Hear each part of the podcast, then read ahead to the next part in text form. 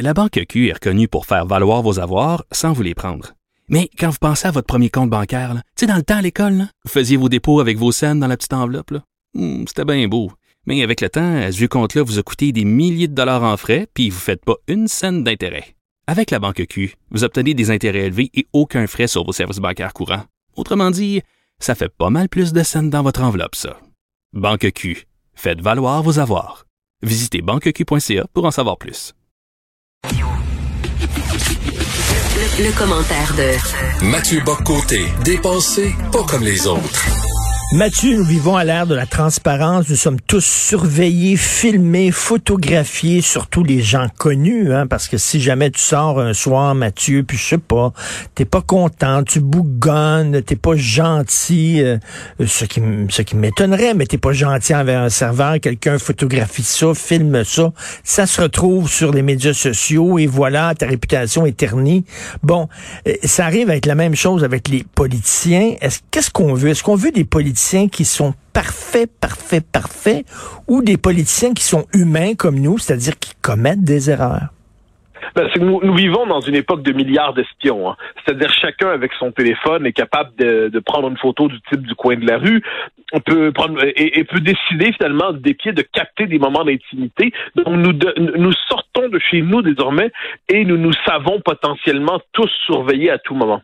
Pour ce qui est des politiques, moi je ne peux m'empêcher, je regarde vers quelques-uns des hommes que j'ai admirés euh, ou que j'admire et je ne peux m'empêcher de voir chez eux de grands contrastes, des zones d'ombre, des passions contradictoires, des, euh, des, des, des, des- des, hum, quelquefois des, des, des tentations avouables ou inavouables. C'est-à-dire, on peut prendre le, le plus connu d'entre eux en la matière, Churchill. Hmm. Churchill n'était pas un ange, Churchill n'était pas transparent, Churchill n'était pas un homme euh, lisse, une espèce d'homme beige et ennuyant. Euh, non, c'était une figure, un homme tout en contraste. C'était un homme avec des, euh, des, de grands excès et accessoirement, c'était un grand homme parce qu'il est énorme. Il est assez rare que des grands hommes aient le profil préprogrammé hein, du petit être euh, robotisé euh, sans aucune tâche, sans aucun débordement. René Lévesque, hein, René Lévesque, notre grand homme dans la deuxième moitié du 20e au Québec, euh, c'était un homme à ce qu'on ne passerait pas plusieurs tests aujourd'hui de moralité, disons ça comme ça. Euh, il serait surveillé, on dénoncerait ses manières, toutes ses manières. René Lévesque n'était manifestement pas l'homme de la fidélité absolue. Ce n'était Hmm. pas l'homme de la transparence absolue. C'était un homme qui était brouillon. C'était un homme qui avait toujours l'air d'avoir dormi sur la corde à linge, un tas de corde à linge. Avait pourtant ce, ce petit homme cabossé et plein de défauts a incarné de magnifiques manières les aspirations du peuple québécois au XXe siècle. Euh, le général de Gaulle, général de Gaulle, c'est-à-dire homme à la fois grand avec une majesté souveraine et quelquefois cruelle, il faut bien le dire. Un homme qui était à la fois qui avait une compréhension intime de l'histoire de France et qui pouvait se montrer quelquefois indifférent au sort des Français. C'est pourtant un homme qui a incarné et qui a même se- qui a incarné la résistance de son pays, qui nous a sauvé de la guerre civile. Alors je regarde ça aujourd'hui.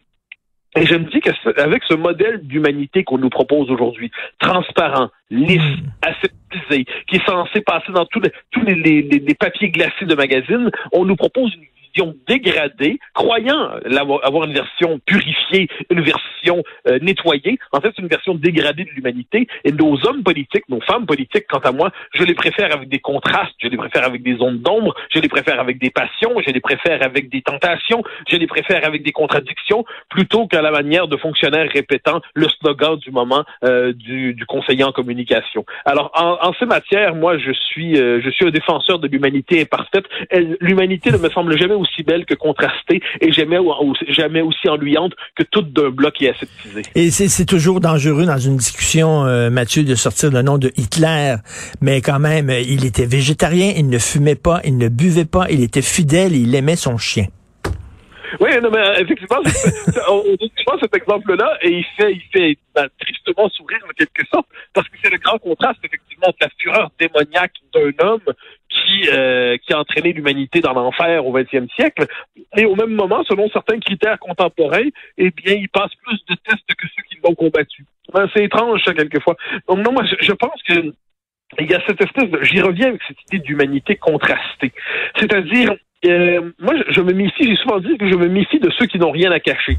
Hein, C'est-à-dire que les êtres intégralement transparents, je les trouve finalement euh, sans relief et, et sans... Il n'y a rien à découvrir. Au fil d'une conversation, un secret ne viendra pas d'un coup enrichir notre compréhension de l'autre personne. Euh, à l'abri des regards, à l'abri des caméras, soudainement, la personne ne cache pas soudainement un talent de comédien qu'il gardait pour ses proches, qu'il gardait pour les siens.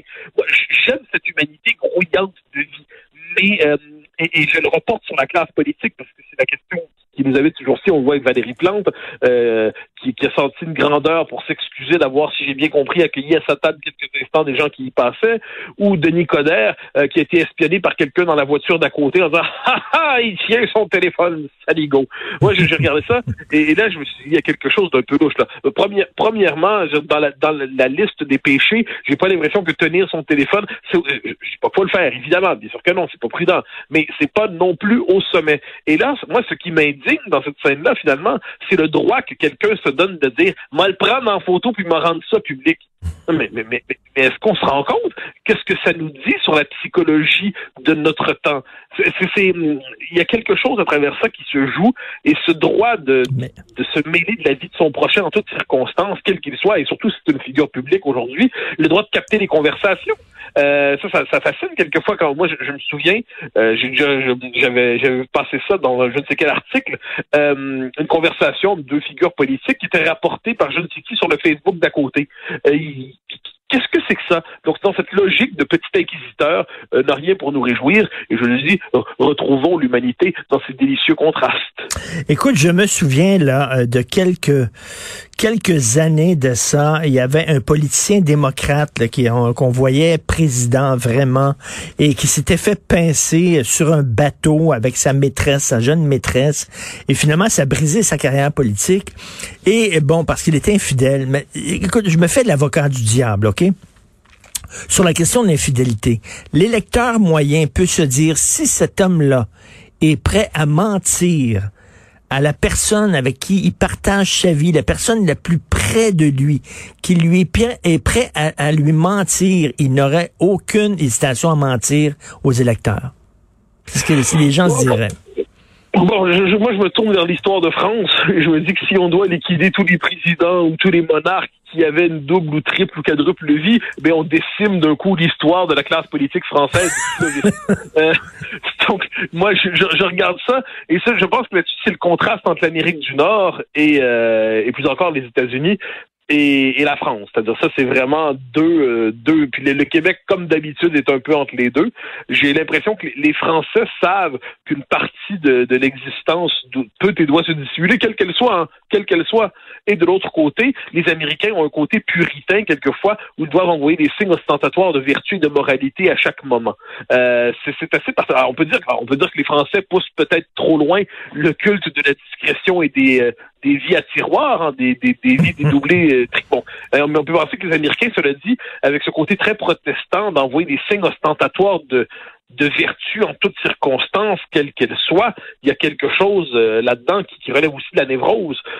Donc, moi, il est normal que la vie privée ne recoupe pas exactement la vie publique. Je donne un exemple. Quand on regarde la télé, euh, quand on regarde les nouvelles, il est normal que la réaction première qu'on peut savoir quelquefois, elle soit plus vigoureuse. Et puis là, ensuite, on va dans l'espace public, on dit, bon, au-delà de ma colère du moment, au-delà de ma réaction du moment, qu'est-ce que je peux tirer de ce premier sentiment qui s'exprime? Il y a inévitablement un filtre lorsqu'on accède dans l'espace public. Mais la psychologie presque protestante, hein, c'est quand même cette idée que nous vivons toujours sous le regard de Dieu à chaque moment et qu'à chaque moment nous devons être purs et vertueux. Alors que la vertu du catholicisme, j'ai toujours dit, c'est le confessionnal.